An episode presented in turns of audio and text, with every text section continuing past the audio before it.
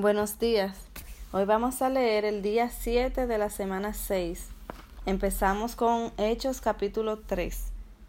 Pedro y Juan subían juntos al templo a la hora novena de la oración, y era traído un hombre cojo de nacimiento, a quien ponían cada día a la puerta del templo que se llamaba la Hermosa, para que pidiese limosna de los que entraban en el templo.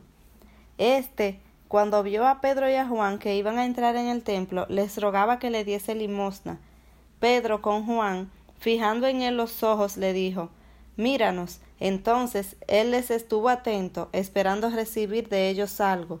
Mas Pedro dijo No tengo plata ni oro, pero lo que tengo te doy. En el nombre de Jesucristo de Nazaret, levántate y anda. Y tomándole por la mano derecha le levantó, y al momento se le afirmaron los pies y los tobillos, y saltando se puso de pie y anduvo y entró con ellos en el templo, andando y saltando y alabando a Dios. Y todo el pueblo le vio andar y alabar a Dios. Y le reconocían que era el que se sentaba a pedir limosna a la puerta del templo, la hermosa. Y se llenaron de asombro y espanto por lo que había sucedido. Y teniendo asidos a Pedro y a Juan, el cojo que había sido sanado, todo el pueblo, atónito, concurrió a ellos al pórtico que se llamaba de Salomón, viendo esto Pedro respondió al pueblo Varones israelitas, ¿por qué os maravilláis de esto? ¿O por qué ponéis los ojos en nosotros como si por nuestro poder o piedad hubiésemos hecho andar a éste? El Dios de Abraham, de Isaac y de Jacob, el Dios de nuestros padres, ha glorificado a su Hijo Jesús, a quien vosotros entregasteis y negasteis delante de Pilato, cuando éste había resuelto ponerle en libertad.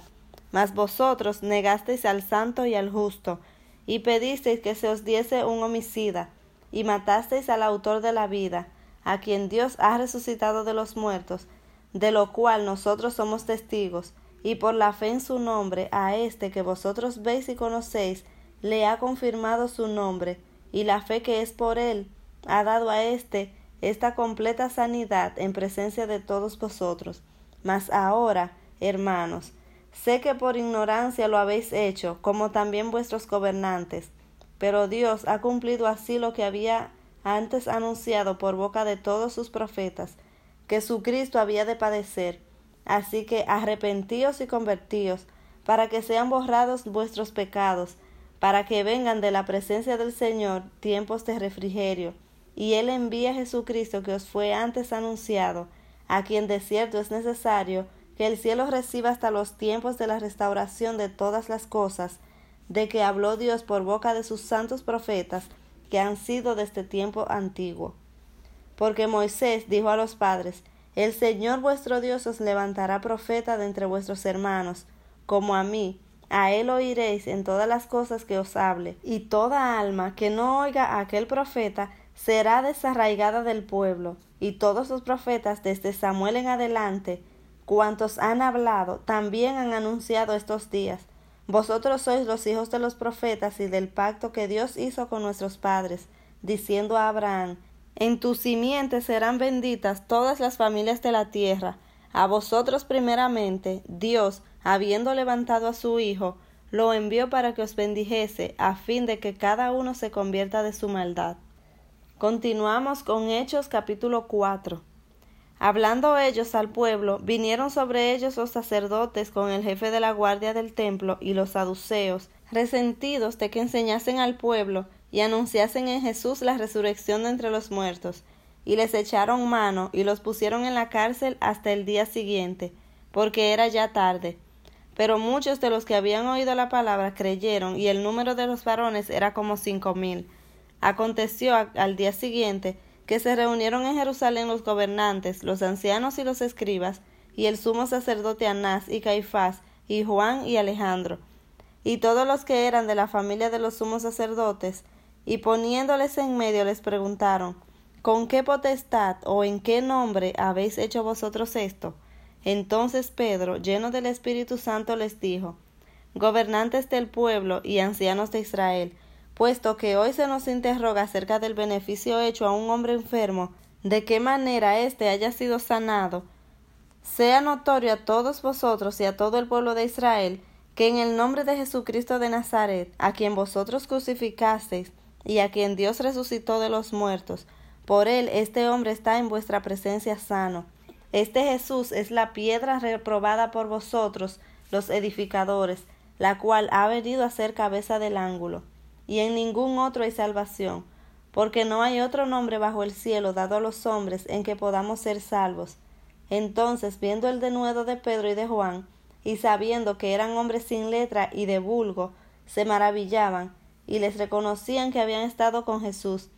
Y viendo al hombre que había sido sanado que estaba en pie con ellos, no podían decir nada en contra. Entonces les ordenaron que saliesen del concilio y conferenciaban entre sí diciendo ¿Qué haremos con estos hombres? Porque de cierto señal manifiesta ha sido hecha por ellos, notoria a todos los que moran en Jerusalén, y no lo podemos negar.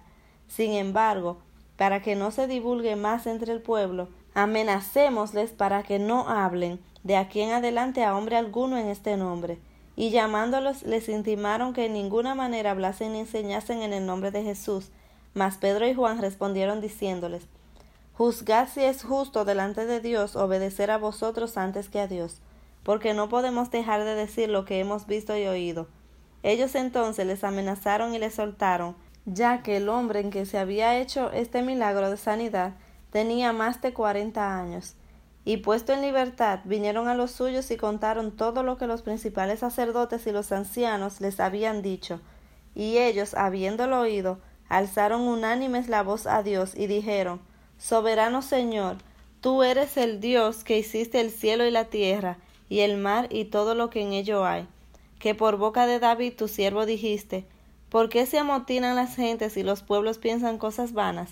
Se reunieron los reyes de la tierra, y los príncipes se juntaron en uno, contra el Señor y contra su Cristo. Porque verdaderamente se reunieron en esta ciudad contra su santo Hijo Jesús, a quien ungiste Herodes y Poncio Pilato, con los gentiles y el pueblo de Israel, para hacer cuanto tu mano y consejo habían antes determinado que sucediera. Y ahora, Señor, Mira sus amenazas y concede a tus siervos que con todo de nuevo hablen tu palabra. Mientras extiendes tu mano para que se hagan sanidades y señales y prodigios mediante el nombre de tu santo Hijo Jesús. Cuando hubieron orado, el lugar en que estaban congregados tembló, y todos fueron llenos del Espíritu Santo y hablaban con denuedo la palabra de Dios. Y la multitud de los que habían creído era de un corazón y un alma y ninguno decía ser suyo propio nada de lo que poseía, sino que tenían todas las cosas en común, y con gran poder los apóstoles daban testimonio de la resurrección al Señor, del Señor Jesús, y abundante gracia era sobre todos ellos. Así que no había entre ellos ningún necesitado, porque todos los que poseían heredades o casas las vendían y traían el precio de lo vendido, y lo ponían a los pies de los apóstoles, y se repartía cada uno según su necesidad. Entonces José, a quien los apóstoles pusieron por sobrenombre Bernabé, que traducido es hijo de consolación, levita natural de Chipre, como tenía una heredad, la vendió y trajo el precio y lo puso a los pies de los apóstoles. Ahora vamos a leer el Salmo 2. ¿Por qué se amontinan las gentes y los pueblos piensan cosas vanas? Se levantarán los reyes de la tierra y príncipes consultarán unidos contra Jehová y contra su ungido, diciendo, rompamos sus ligaduras y echemos de nosotros sus cuerdas. El que mora en los cielos se reirá, el Señor se burlará de ellos, luego hablará a ellos en su furor y los turbará con su ira. Pero yo he puesto mi rey sobre Sión, mi santo monte. Yo publicaré el decreto. Jehová me ha dicho, mi hijo eres tú. Yo te engendré hoy.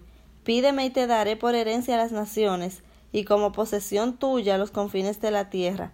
Los quebrantarás con vara de hierro, como vasija de alfarero los desmenuzarás. Ahora pues, oh reyes, sed prudentes, admitid amonestación, jueces de la tierra, servid a Jehová con temor y alegraos con temblor, honrad al Hijo para que no se enoje y perezcáis en el camino, pues se inflama de pronto su ira. Bienaventurados todos los que en él confían. Por último, vamos a Hechos capítulo 5. Pero cierto hombre llamado Ananías, con Zafira su mujer, vendió una heredad y sustrajo del precio, sabiéndolo también su mujer, y trayendo solo una parte, la puso a los pies de los apóstoles, y dijo Pedro, Ananías, ¿Por qué llenó Satanás tu corazón para que mintieses al Espíritu Santo y sustrajeses del precio de la heredad? Reteniéndola, no se te quedaba a ti y vendida no estaba en tu poder. ¿Por qué pusiste esto en tu corazón?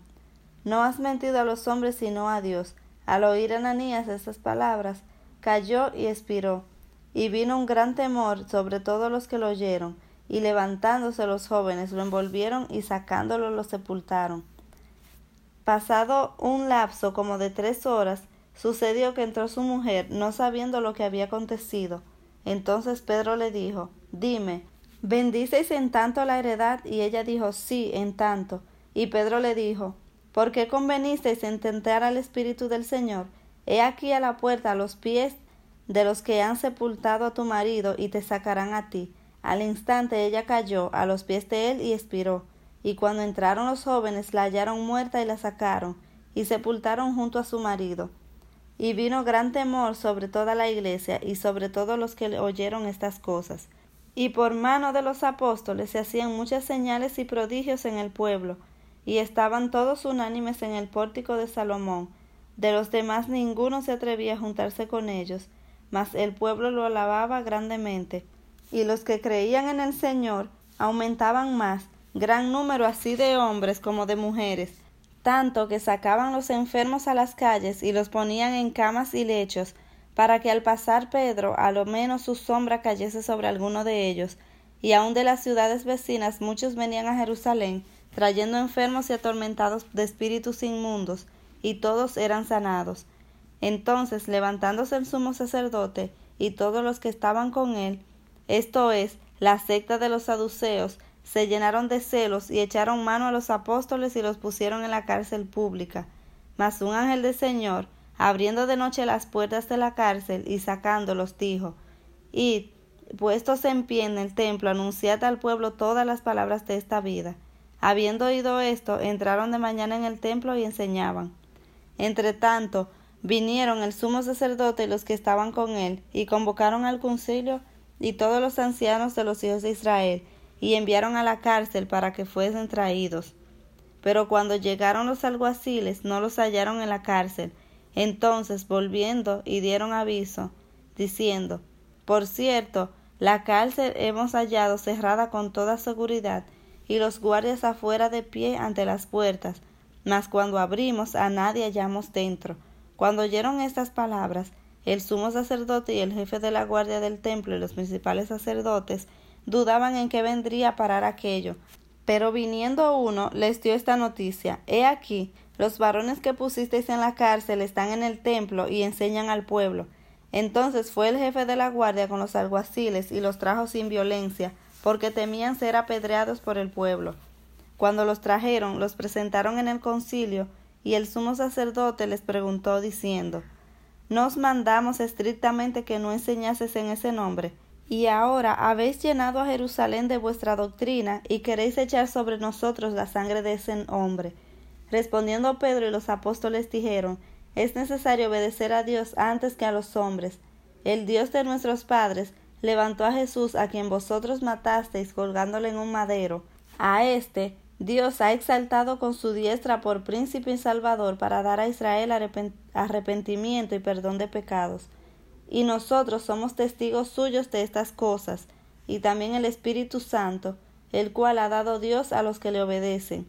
Ellos, oyendo esto, se enfurecían y querían matarlos. Entonces, levantándose en el concilio un fariseo llamado Gamaliel, doctor de la ley venerado de todo el pueblo, mandó que se sacasen afuera por un momento los apóstoles, y luego dijo Varones israelitas, mirad por vosotros lo que vais a hacer respecto a estos hombres, porque antes de estos días se levantó Teudas diciendo que era alguien. A éste se reunió un número como de cuatrocientos hombres, pero él fue muerto y todos los que le obedecían fueron dispersados y reducidos a nada.